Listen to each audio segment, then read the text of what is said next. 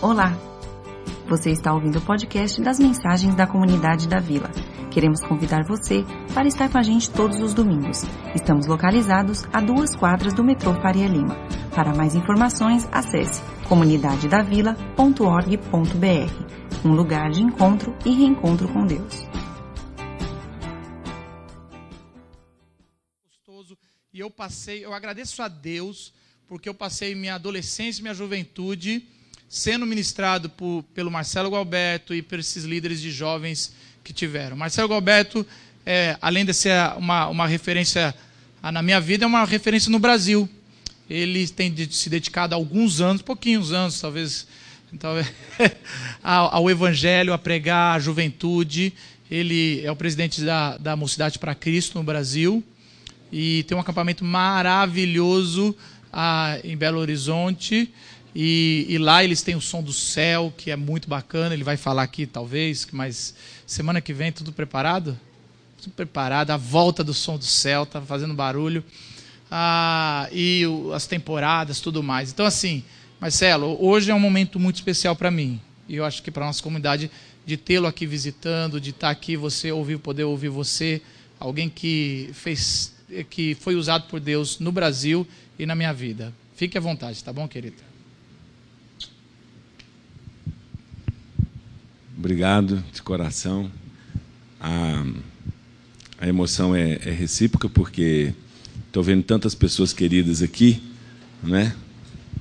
E é verdade, quem sai andando e chorando enquanto semeia, voltará com alegria, trazendo consigo seus feixes.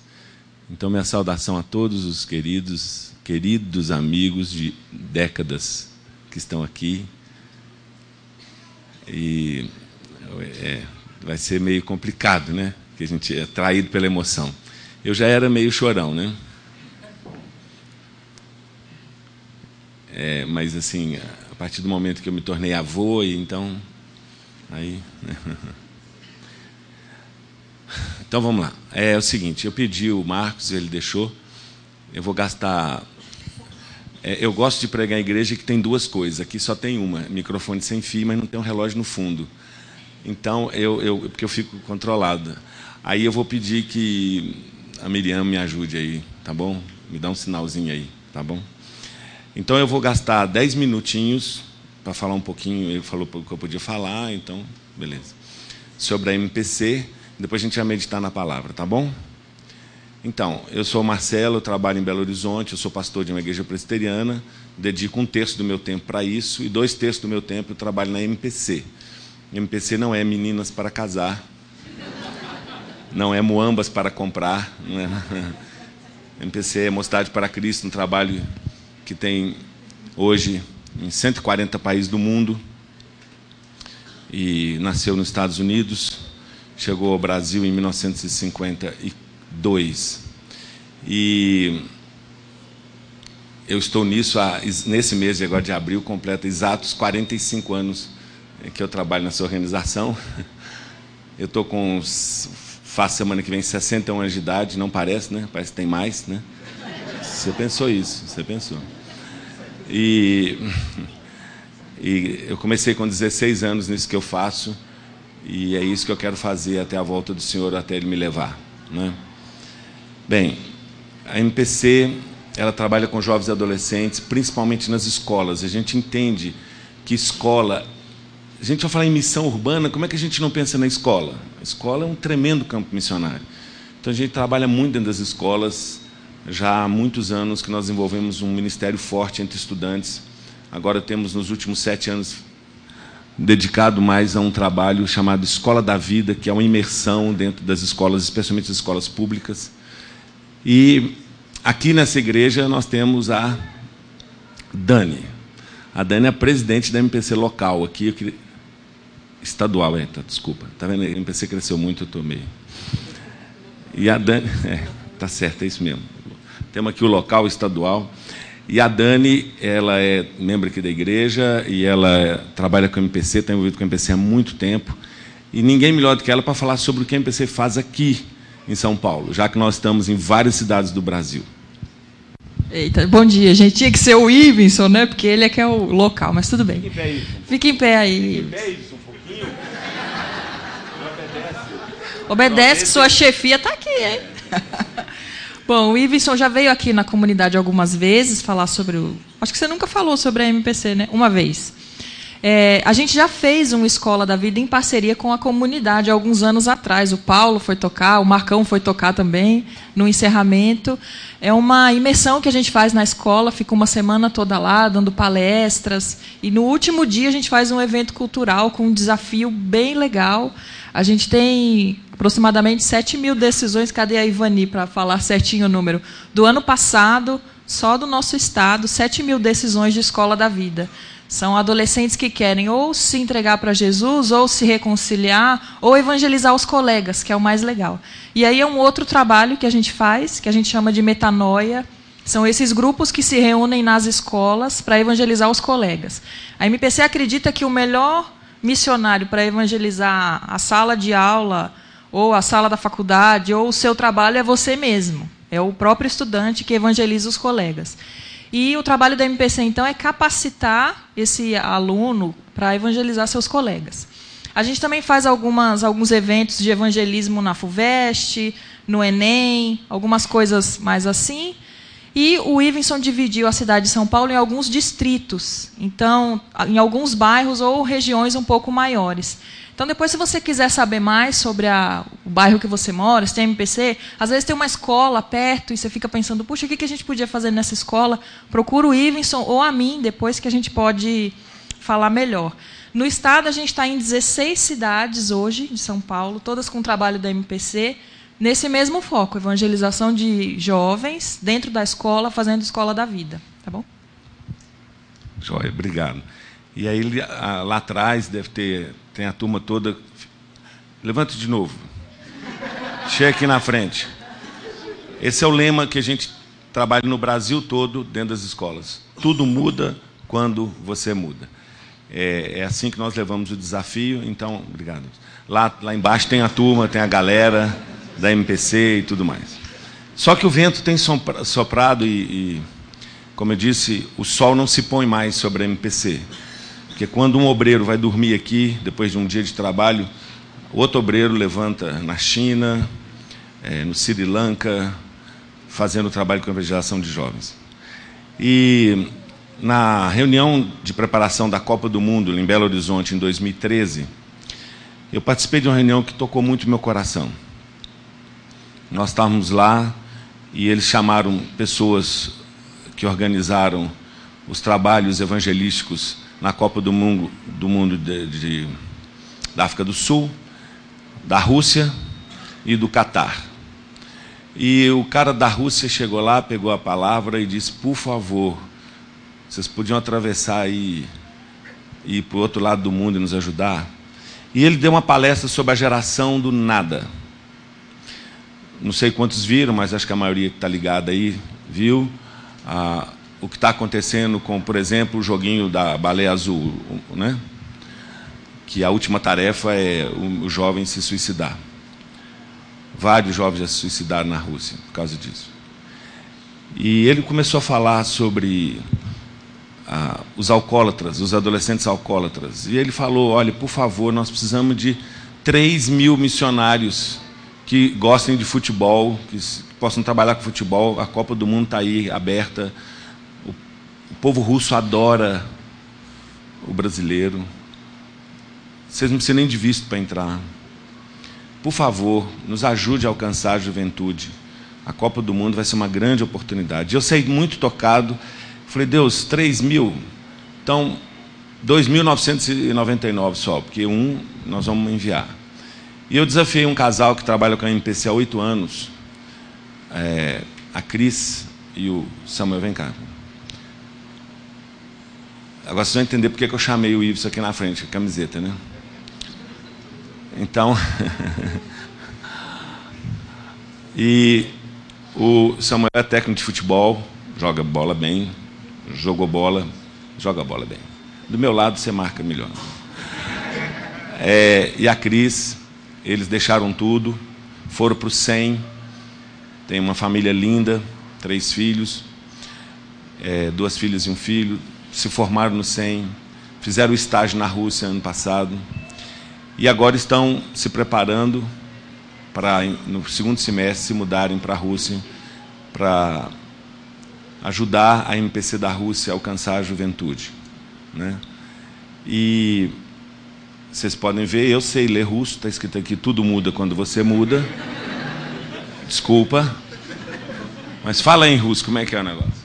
Msiemniatia kagdatissam miniatícia Tá facinho demais. Facinho. Eu sei falar obrigado, é espaciba. Espaciba.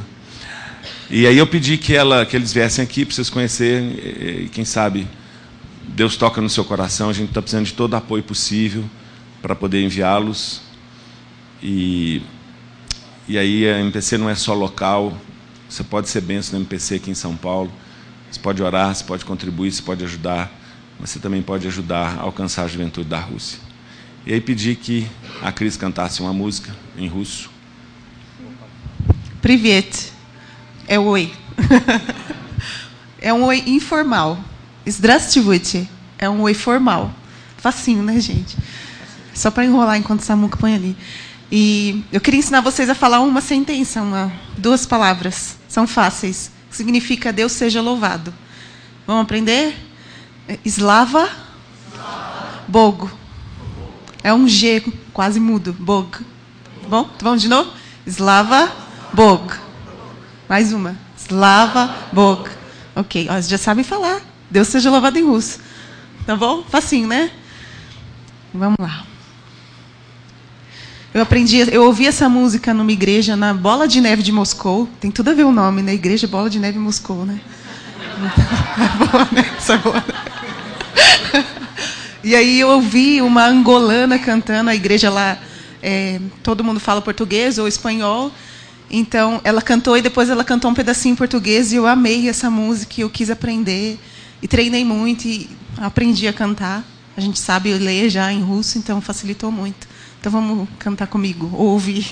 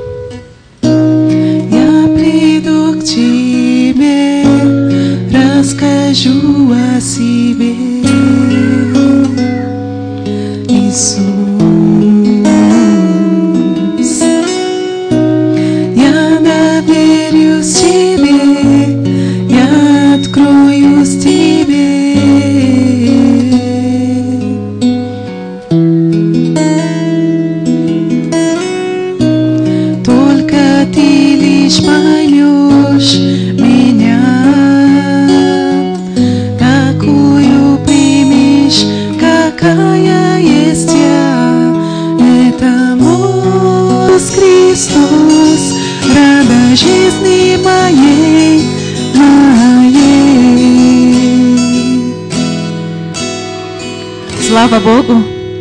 Слава Богу!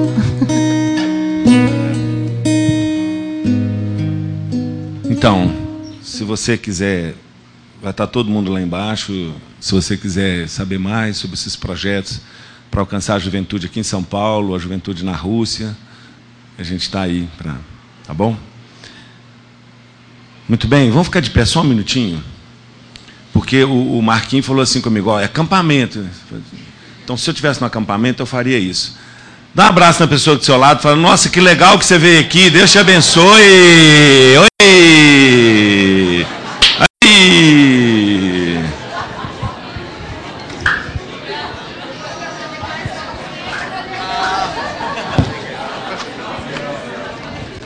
Pode sentar.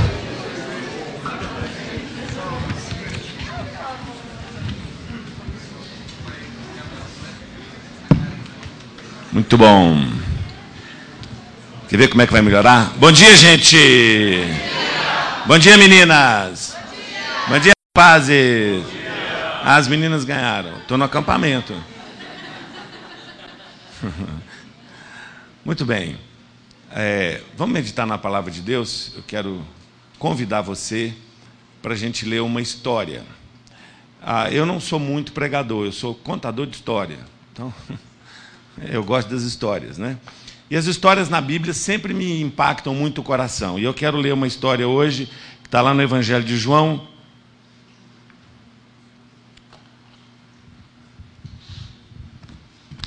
No capítulo 9.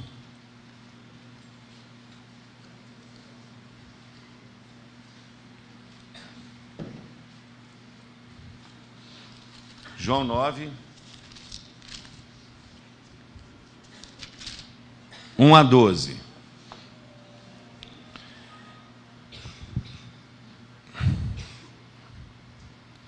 Jesus ia caminhando quando viu um homem que tinha nascido cego. Os seus discípulos perguntaram: Mestre, por que este homem nasceu cego? Foi por causa dos pecados dele ou por causa dos pecados dos pais dele? Jesus respondeu: Ele é cego, sim, mas não por causa dos pecados dele, nem por causa dos pecados dos pais dele. É cego para que o poder de Deus se mostre nele. Precisamos trabalhar enquanto é dia para fazer as obras daquele que me enviou. Pois está chegando a noite quando ninguém pode trabalhar. Enquanto estou no mundo, eu sou a luz do mundo. Depois de dizer isso, Jesus cuspiu no chão, fez um pouco de lama com a saliva, passou a lama nos olhos do cego e disse: vá lavar o rosto no tanque de Siloé. Este nome quer dizer aquele que foi enviado.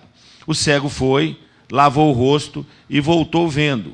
Os seus vizinhos e as pessoas que costumavam vê-lo pedindo esmola perguntavam: Não é este o homem que ficava sentado pedindo esmola? É, diziam alguns.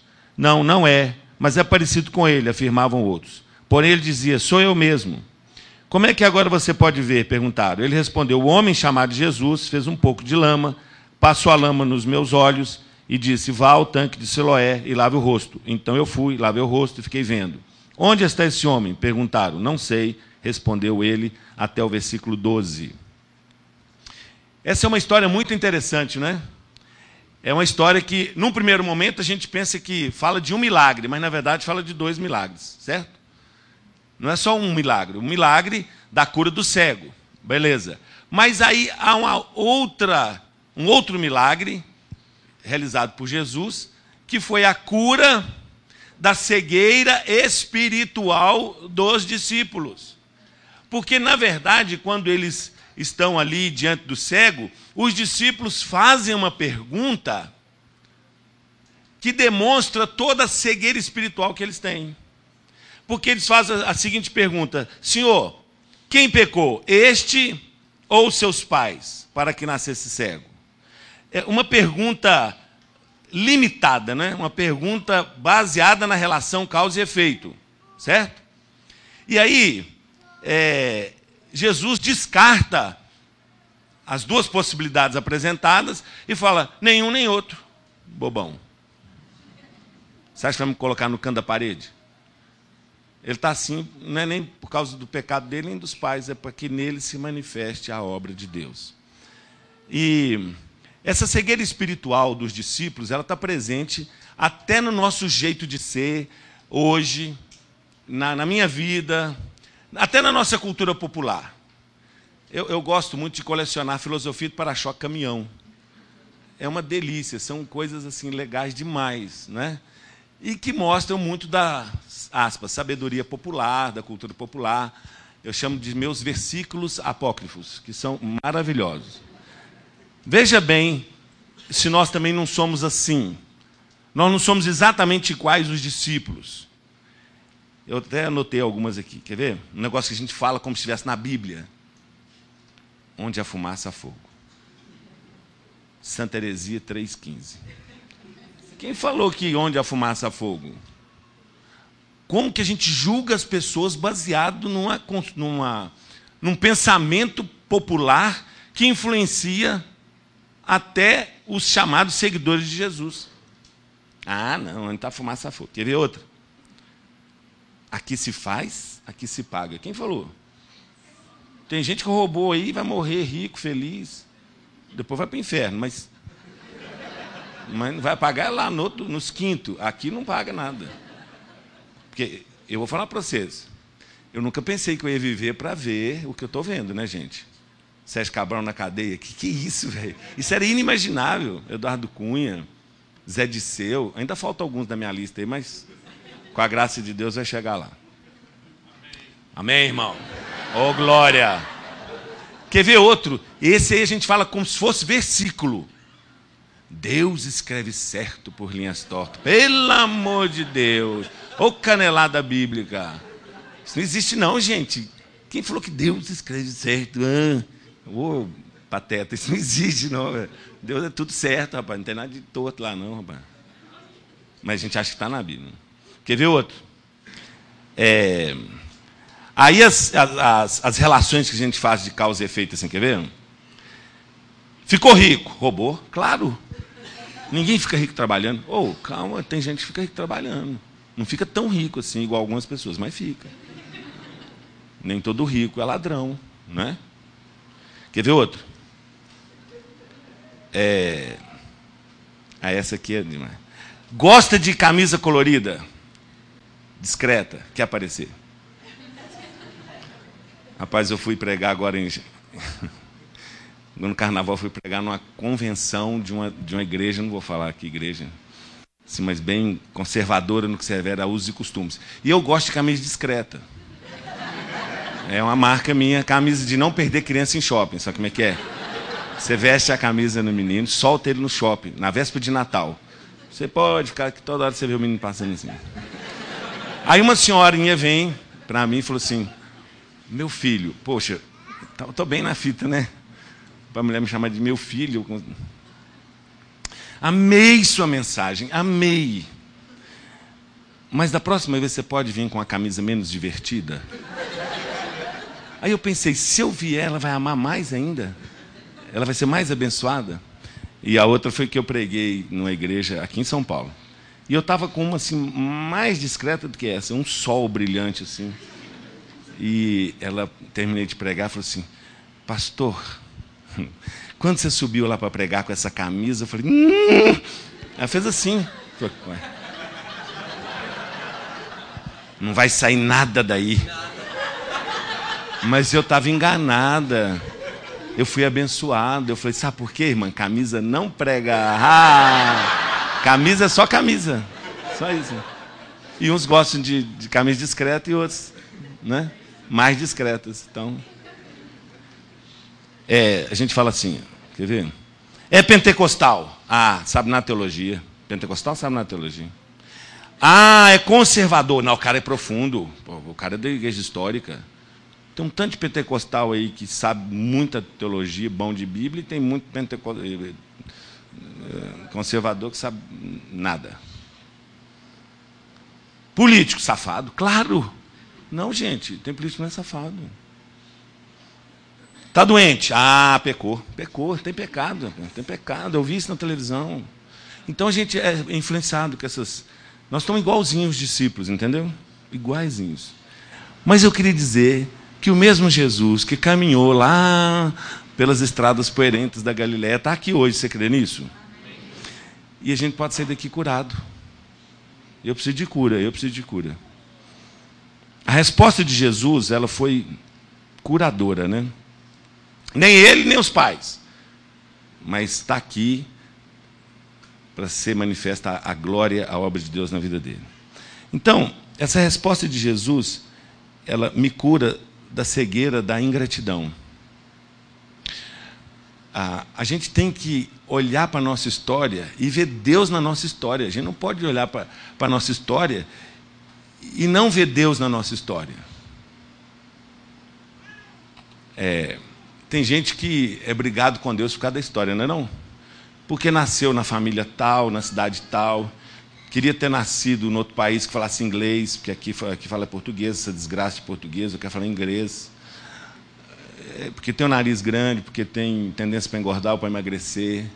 Então a pessoa é brigada com Deus por causa da história, por causa da história de família, ao invés de olhar para a história com gratidão. E eu queria hoje que nós fizéssemos um, um, um exercício aqui. Vamos gastar um tempinho para olhar a nossa história com outros olhos? Vamos olhar para a nossa história e ver Deus na nossa história? É, eu tenho uma história assim, bem.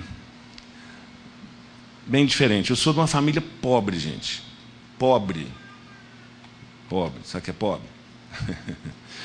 e a minha avó, a minha avó morava numa cidadezinha pequenininha do interior de Minas. E ela tinha 23 anos, ela ficou grávida, sem casar. Você imagina o que é uma gravidez há 100 anos atrás, numa cidadezinha pequenininha, e ela era pobre, empregada doméstica. As pessoas olhavam para minha avó, Sérgio, e balançavam a cabeça assim. Falei, 23 anos, mãe solteira. Imagina, gente, se hoje ainda há preconceito, imagina 100 anos atrás, um século atrás. Mas sabe o que aconteceu?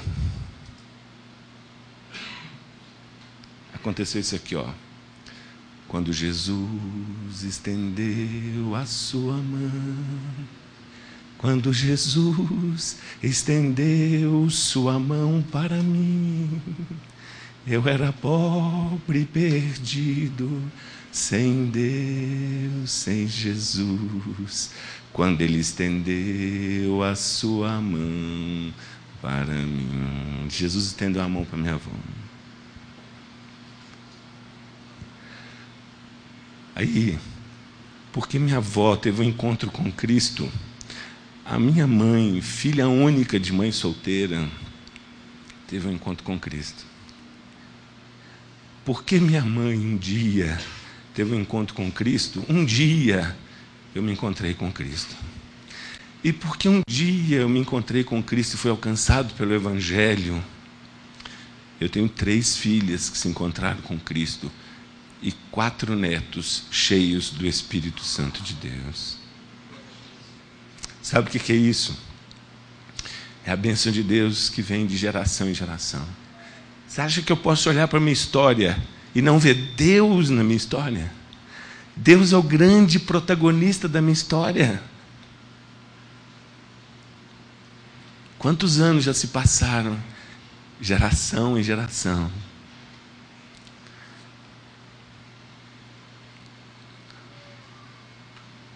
Hoje é o momento da gente reconciliar com a nossa história, não é não?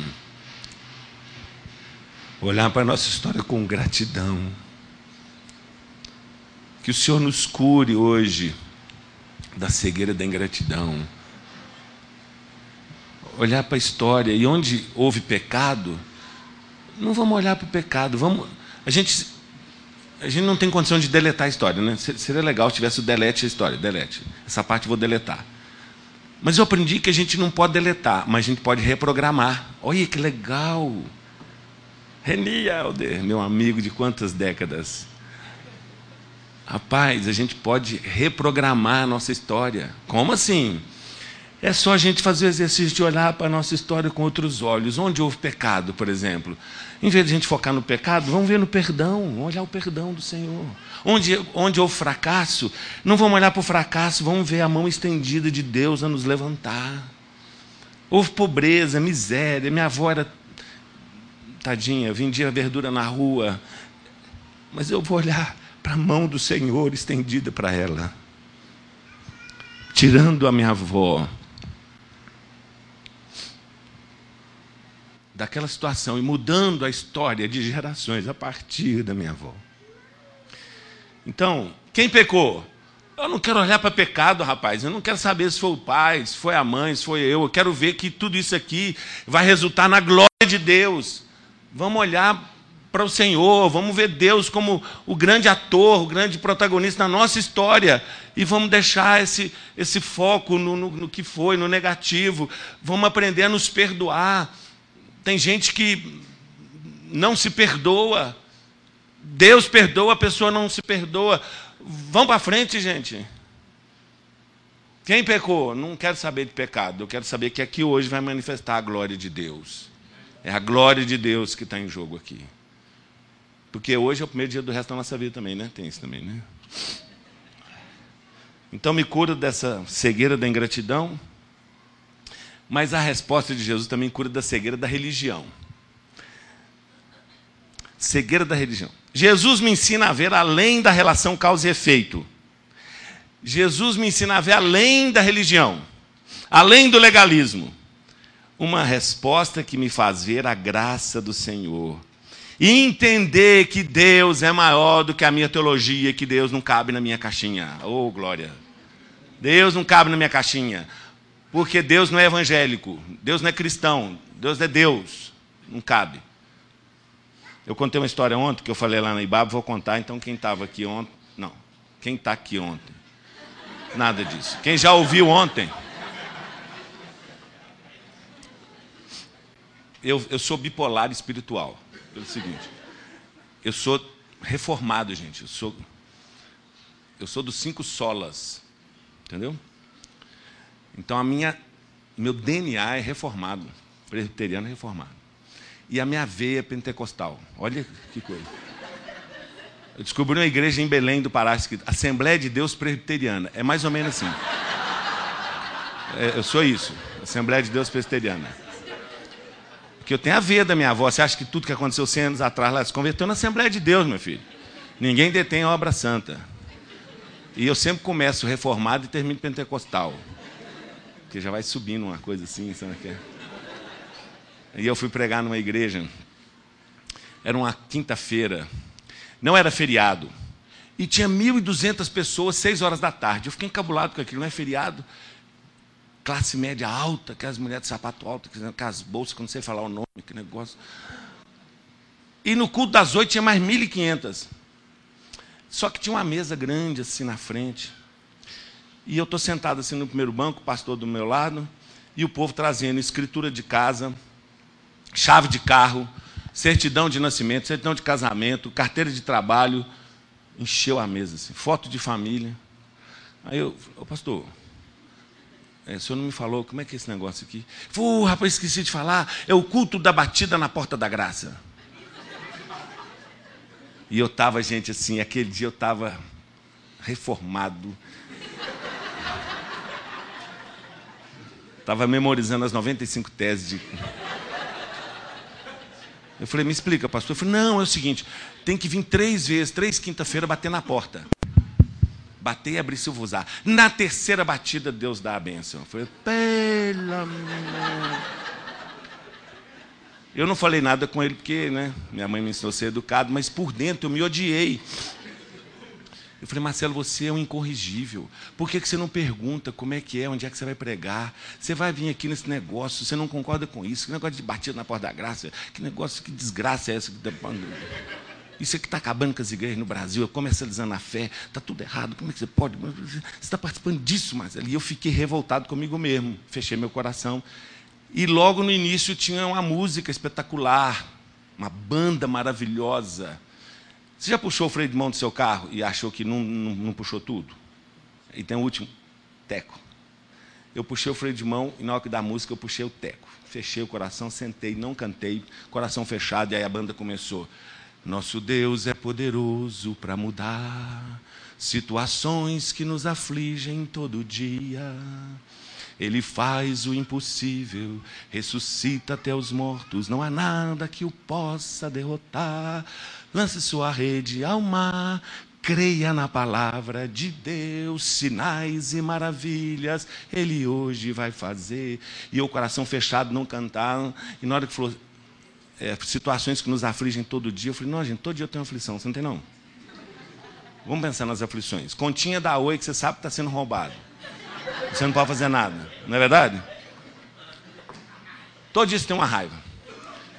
Situações que nos afligem todo dia. Tem dia que é uma raiva, duas, três, cinco raivas, tem dia, né? Aí Jesus falou assim, e o povo cantando. Marcelo, por que você está assim? Coração fechado. Deus, como é que esse negócio bater na porta da graça? É três batidas, está tá tudo errado, Deus. Ele falou, Marcelo, presta atenção. Você acha que eu que inventei isso? Isso é invenção do pastor. Mas... Você acha que eu estou mandando um arcanjo Miguel para fazer a chamada? Chamada. Você não veio hoje, faltou, tem que começar tudo de novo, não vai receber a bênção que faltou um dia. Eu não estou olhando isso, não, Marcelo, eu estou olhando para o coração das pessoas. Deixa o povo bater. Mas deixa o povo bater. Você entendeu, Marcelo? Lança sua rede ao mar, creia na palavra de Deus, sinais e maravilhas. Eu falei, entendi, Senhor. Entendi tanto que eu tirei a foto da minha família e pus lá na mesa. Entendi, Senhor. O pastor percebeu, foi lá, pôs a mão, orou pela minha. Ele percebeu minha bipolaridade, minha. Porque, gente, que com certeza na igreja que eu pastorei não vai ter batida na porta da graça. Mas Deus é muito maior do que a minha igreja, gente. Deus é maior do que a denominação, Deus é maior do que a nossa religião, Deus é maior do que. Deus é Deus, o vento sopra onde quer. Nós temos que ser curados por isso, gente. Nós temos que ser curados por essa verdade que Deus é Deus. Deus é Deus. E finalmente, essa resposta também nos cura da cegueira da discriminação. Jesus olha para o moço e não vê um cego. Jesus olha para o moço cego e vê a glória de Deus naquela vida. Aliás, Jesus é, é expert em fazer isso, né? Lembra do, do ladrão? A gente só lembra do, do segundo ladrão, né? mas tem um primeiro ladrão também, né? Por que, que Jesus respondeu a resposta do segundo ladrão respondeu a pergunta do segundo ladrão e não do primeiro. Por quê? O que, que o primeiro pediu? Senhor, salva-te a ti mesmo e a nós também. Ou seja, desce da cruz. Tinha jeito de Jesus responder essa oração? Não. Porque o que ele queria era salvação sem salvador. Porque se Jesus descesse da cruz, não tinha salvador. Então Jesus falou assim: não dá, filho. O segundo, assim, lembra-te de mim quando entrares no teu reino. Aí ele falou assim: hoje mesmo você vai estar comigo no paraíso. E aí a gente fala assim: não, mas peraí, peraí, não acredito, não. Deve ter uma categoria de paraíso classe C. Não, vamos começar paraíso classe A. Paraíso classe A é para Enoque, que andou com Deus, foi indo e não voltou mais. Elias foi numa carruagem. Moisés, Paraíso classe B, nós outros. Né? Nós outros. Paraíso classe C, ladrão na cruz, 48 minutos de segundo tempo. Mas eu queria te informar que não. Não sei como é que está hoje no paraíso, talvez está lá conversando lá o Moisés, com o Elias, o Enoque, o ex-ladrão está lá. Né? Por quê, gente? Porque nós somos salvos é pela graça. Jesus olha para o ladrão e não vê um ladrão, vê um habitante do paraíso, porque ele se quebrantou. Nós vamos ser curados, né, gente? Eu preciso ser curado. Você precisa ser curado. E Jesus está aqui, que ele te dá essa notícia. Que o mesmo Jesus que esteve lá com aquele cego. Porque você há de convir que Jesus fez tudo diferente, né, gente? Vou terminar com essa história aqui. A maneira como Jesus curou o ladrão é um negócio meio cabuloso. Eu sempre fico imaginando se Pedro convidasse esse ladrão, esse, esse cego aqui, e o cego Bartimeu para dar um testemunho na reunião do concílio da igreja de Jerusalém. Já pensou nisso? Meus irmãos, nós vamos agora ter dois testemunhos. Aí vem esse aqui, fala, gente, eu era cego. Vocês acreditam nisso? Jesus cuspiu no chão, fez uma laminha, passou. Aí o Bartimeu levantava, esse homem é um herege. Eu estava sentado à beira do caminho e falei, filho de Davi, tem compaixão de mim. Ele parou e falou, o que queres que eu te faça? Vê se Jesus vai precisar cuspir no chão. Coisa mais anti-higiênica. Olha a gripe suína aí. Espera aí. Aí eu pergunto a você, Jesus cura só com a palavra? Sim. O que queres que eu te faça? Então veja. Sim ou não? Sim. E ele cuspe, ele, ele cura com cuspezinho, fazendo a laminha? Sim ou não? Quando é um e quando é outro? Não sei, gente, porque nós não temos a agenda do Espírito Santo. E ele não deve satisfação para mim nem para você. Ele faz do jeito que quer. Negativo. Rostinho que mamãe beijou, ninguém vai passar saliva. Então continue cego, filho, tranquilo. Fica cego aí, tá tudo certo.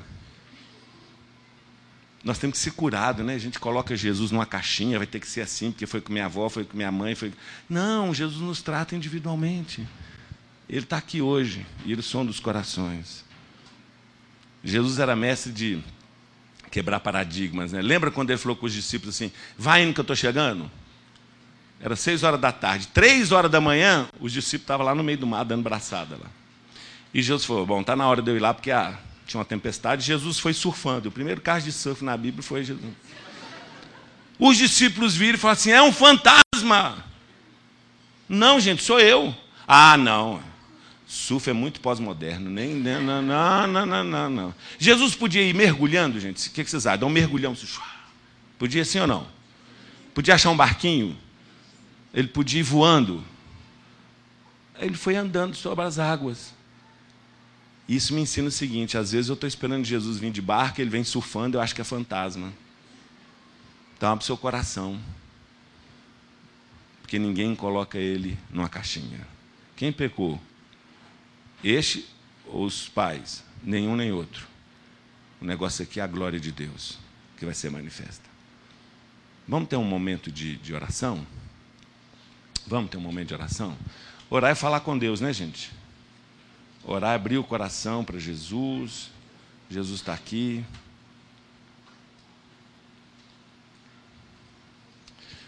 Que tipo de cura você precisa para hoje? Talvez seja cura física realmente, na sua casa, na sua parentela. Talvez seja uma cura emocional. Quem sabe você precisa de uma cura na vida do seu filho. Você precisa de cura no seu casamento. Você precisa de cura na vida da sua filha,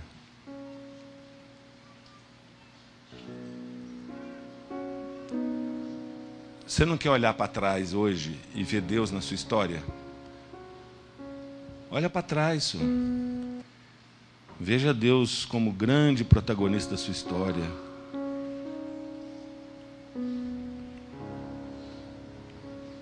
Eu acho que nós não podemos terminar essa palavra sem um momento de oração.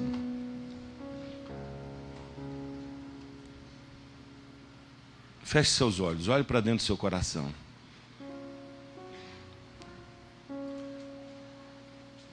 Que tipo de cura você precisa hoje? Na alma, no espírito, no corpo, na sua própria vida, na vida dos seus queridos? Vamos todo mundo ficar de pé para essa oração?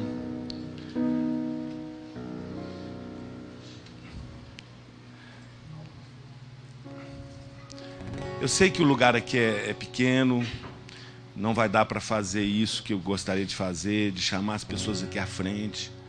Porque eu sempre acho legal quando as pessoas se manifestam publicamente que precisam de cura, precisam da intervenção de Deus.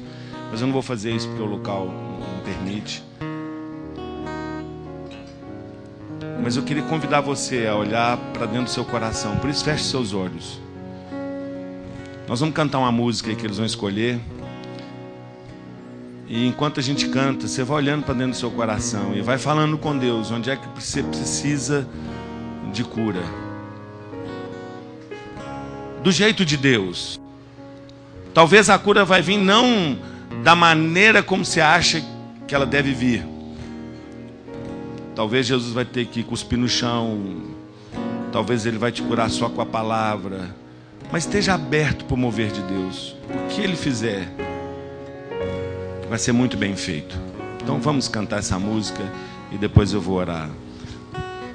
Mas tenta olhar para o seu coração. Perto de ti eu quero estar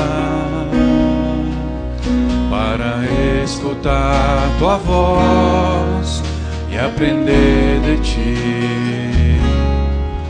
Quero ser um reflexo teu amor. Eu quero viver conforme o teu querer, Jesus.